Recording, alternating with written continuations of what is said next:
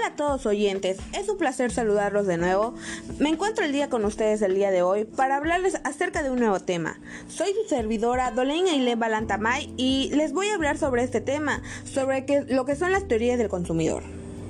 Para empezar, hablemos sobre lo que es la oferta. Para ustedes, ¿qué es la oferta? Muchos tendrán diferentes conceptos de esto, pero como ustedes sabrán, hay un, hay un concepto definido para esto. La oferta de un bien muestra la relación entre su precio de mercado y la cantidad de ese bien que los productores están dispuestos a producir y vender, si todo lo demás permanece constante. Un ejemplo de esto sería los cambios en el precio de la ropa por simples modas. Cuando los costos de producción de un bien son bajos en relación con el precio de mercado, es rentable para los productores que ofrecen una gran cantidad de él.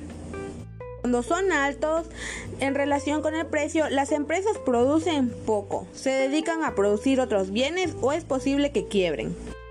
¿Qué es la demanda? La demanda es cuando se eleva el precio de una mercancía y todo lo demás permanece constante. Los compradores tienden a comprar menos cantidad de la mercancía. Esto es una forma semejante cuando se reduce el precio y todo lo demás permanece constante y aumenta la cantidad demandada.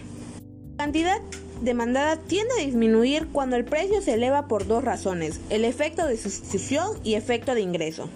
Un ejemplo de esto es cuando las leyes antimonopolio buscan la introducción de muchas empresas que aumenten el nivel ofertado.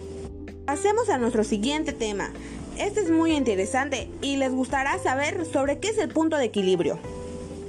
El punto de equilibrio es en el que, en el que se intersecan las curvas de la oferta y de la demanda. Ejemplo de este. Tenemos una gráfica en el que el precio del punto se encuentra en 3 dólares por caja. Y la cantidad de dos unidades, la cantidad demandada, se encuentra en la cantidad ofertada y son iguales. No hay escasez ni excedente, no hay tendencia para que el precio se eleve o se reduzca. Las fuerzas de la oferta y de la demanda están en equilibrio y el precio se ha establecido en un nivel sostenible. El precio y la cantidad en equilibrio se dan cuando la cantidad que se oferta voluntariamente es igual a la cantidad que se demanda voluntariamente. Es un mercado competitivo. Este equilibrio se encuentra en la intersección de las curvas de la oferta y de la demanda. Al precio del equilibrio no hay escasez ni excedente.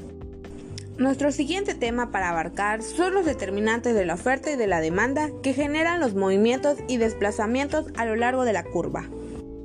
Un determinante de la oferta o costos de producción de igual importancia son los adelantos tecnológicos, que consisten en cambios que reducen la cantidad de insumos necesarios para generar la misma cantidad de producción. Tales adelantos incluyen todo, desde avances científicos hasta mejores aplicaciones de la tecnología existente o sencillamente la reorganización del flujo de trabajo. Por ejemplo, los fabricantes se han hecho mucho más eficientes durante la última década. Se requieren mucho menos horas de mano de obra para producir un automóvil hoy en día que hace una década. Este adelanto permite a los fabricantes de automóviles producir más automóviles al mismo costo. Otro ejemplo de esto es que a medida que se modifican los elementos que soportan la demanda, la demanda de automóviles resulta afectada. Aquí se observa el efecto de aumentar el ingreso promedio de la explosión demográfica y de la reducción de los precios de la gasolina sobre la demanda de automóviles y el desplazamiento son cuando las variaciones de factores de distintos de precios del bien afectan a la cantidad que suministra. Estos cambios se denominan desplazamientos de la oferta. La oferta aumenta o disminuye cuando aumenta o disminuye la cantidad ofrecida a cada uno de los precios de mercado.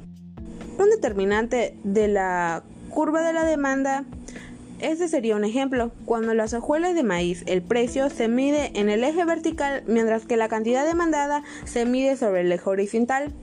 Cada par de cifras se grafica como un punto y luego una curva continua pasa a través de los puntos para dar una curva demandada. Desplazamiento de la demanda. Conforme evoluciona la vida económica, la demanda cambia sin cesar. Las curvas de la demanda permanecen inmóviles solamente en los libros de texto.